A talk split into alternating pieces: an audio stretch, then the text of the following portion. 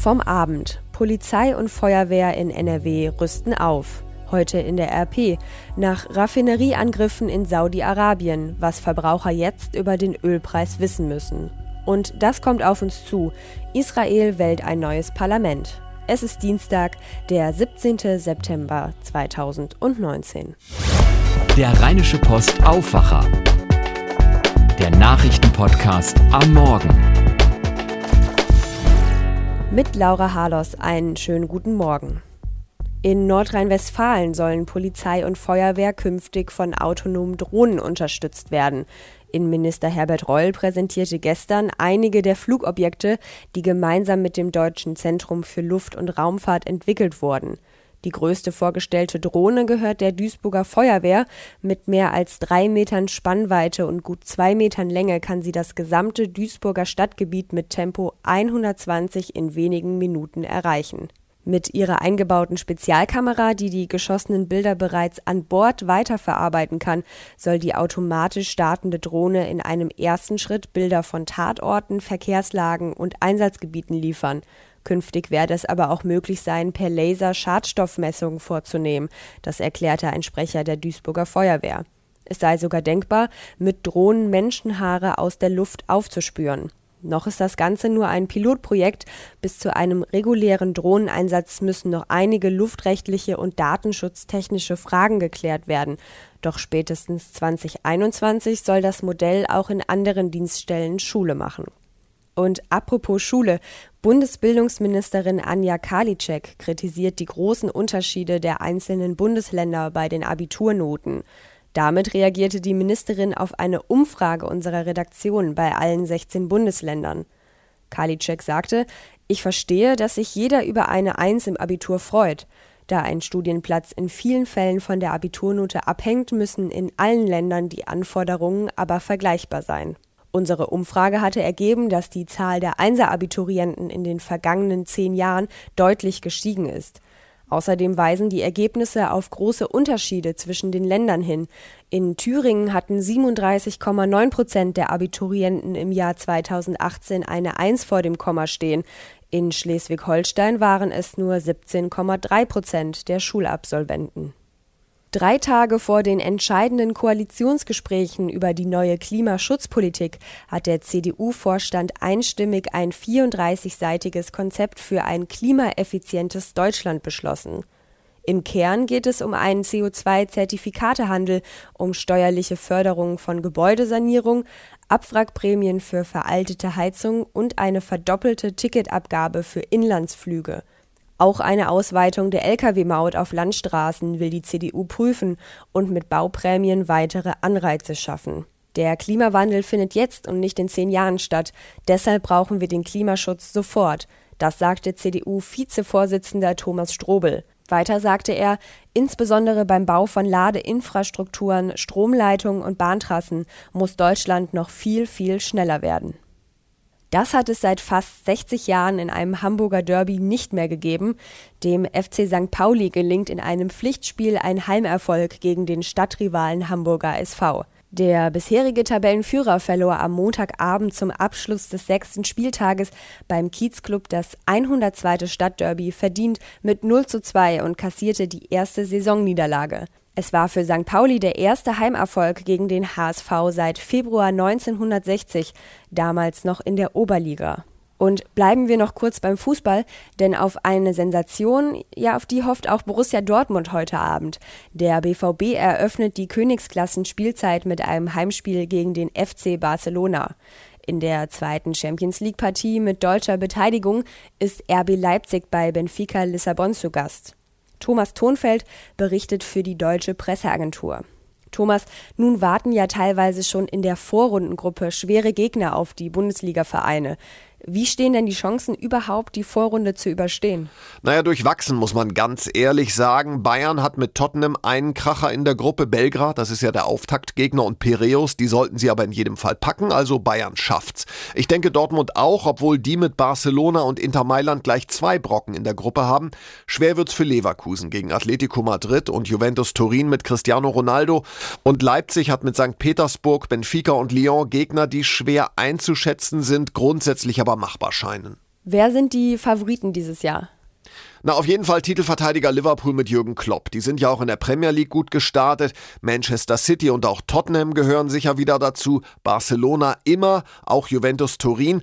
Real und Paris Saint-Germain eher nicht. Bei Bayern muss man abwarten. Sie wollen mehr als vergangenes Jahr, also mindestens ins Viertelfinale. Das kann auch Borussia Dortmund schaffen.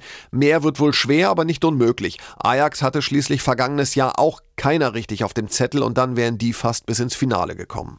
Und dann noch die ganz wichtige Frage, wo und wie können Fans die Spiele im Fernsehen gucken?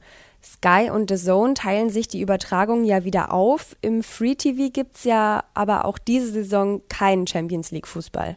Richtig, Sky konzentriert sich neben den Konferenzen vor allem auf die Spiele der Bayern und von Borussia Dortmund. Die zeigen zum Start zum Beispiel Dortmund-Barcelona und Bayern gegen Belgrad.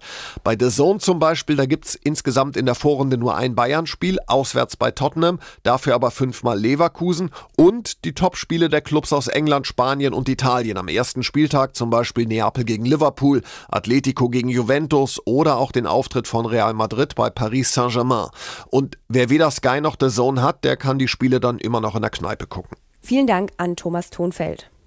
Schauen wir auf eins der großen Themen heute in der Rheinischen Post. Weil die größte Ölverarbeitungsanlage der Welt in Saudi-Arabien von Drohnen angegriffen worden war, verteuerte sich Öl zeitweise um rund 14 Prozent auf mehr als 68 US-Dollar. Die Heizölpreise in Deutschland stiegen um zeitweise 8 Prozent und der Börsenindex DAX ging um ein halbes Prozent nach unten.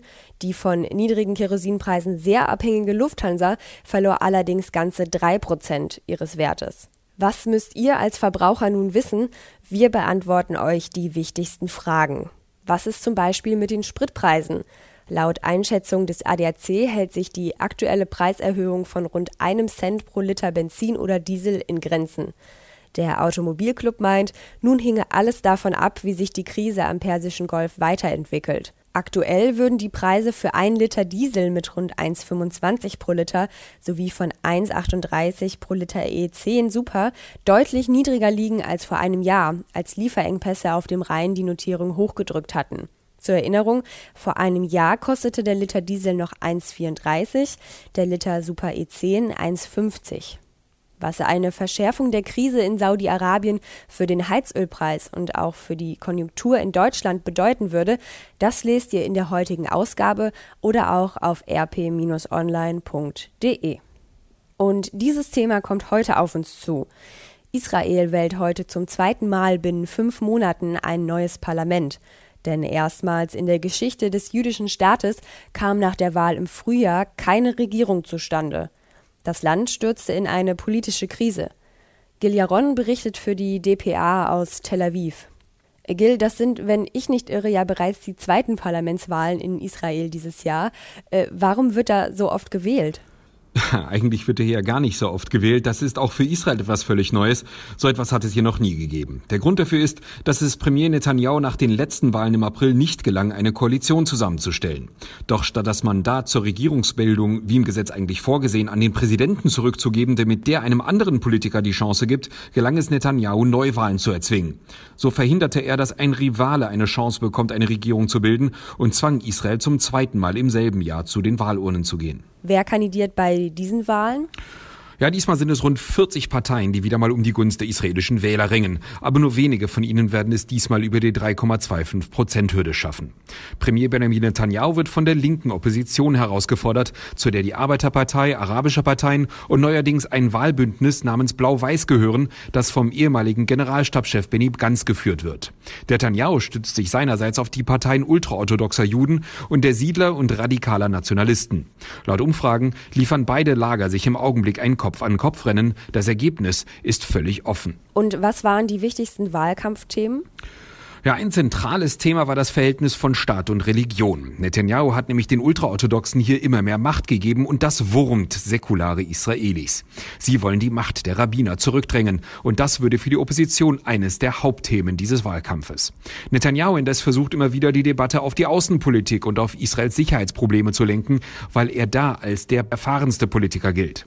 Ob diese Strategie letztlich aufgegangen ist, das werden wir wohl erst morgen früh mit der Auszählung einem großen Teil der Stimmen wissen. Vielen Dank nach Tel Aviv an Gil Yaron. Werfen wir zum Schluss noch einen Blick aufs Wetter. Heute wechseln sich Sonne und Wolken ab, am Niederrhein soll es trocken bleiben. Dazu haben wir diese Höchsttemperaturen. Remscheid kommt auf 16 Grad, Neuss und Düsseldorf auf 17, Duisburg 18 und Mönchengladbach kommt heute sogar auf bis zu 19 Grad. Auch morgen startet der Tag dann leicht bewölkt, zum Abend hin zieht es aber auf und zum Feierabend hin habt ihr die Chance auf viel Sonne. Das Ganze bei maximal 17 Grad. Ich verabschiede mich dann vorerst, aber nur in den zweiwöchigen Urlaub. Euch einen schönen Dienstag, bis bald. Mehr bei uns im Netz www.rp-online.de